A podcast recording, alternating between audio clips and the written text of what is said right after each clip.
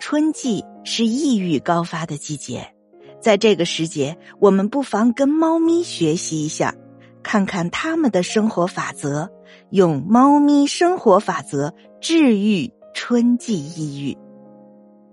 猫咪的宝宝是这么说的：“我发现我妈妈有一些很智慧的生活法则，比如她每天都能保证充足的睡眠，再比如。”他没事儿会多晒晒太阳，把心里也晒得暖暖的。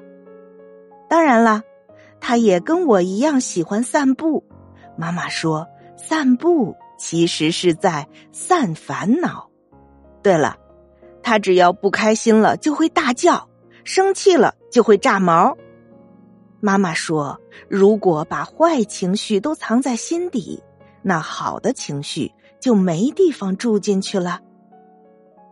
我妈妈还有两个特别厉害的技能，一个叫做选择性倾听，比如主人叫她 “Floria”，快把那个球给捡过来，你要多运动运动。你看，你都这么肥嘟嘟的。其实他都听到了，可是他就是不想理会。还有一个技能就是能屈能伸。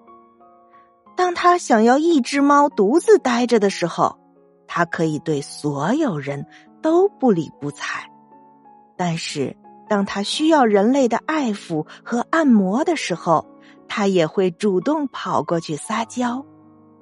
这就是猫咪的生活哲学，跟着猫咪一起摆脱春季抑郁吧。